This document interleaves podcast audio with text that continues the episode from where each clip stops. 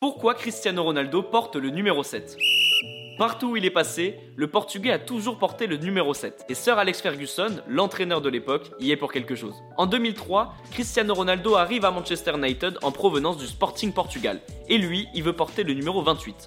Sauf que Sir Alex Ferguson, l'entraîneur légendaire des Red Devils, lui dit ça sera le numéro 7. Et Cristiano Ronaldo, il connaît l'héritage du numéro 7 à Manchester United. Il y a eu Brian Robson, George Best, David Beckham, Eric Cantona, bref, que des légendes. La suite, on la connaît tous, le numéro 7 lui colle à la peau et il a même bâti un empire au niveau commercial avec cette marque. Est-ce que tu le savais?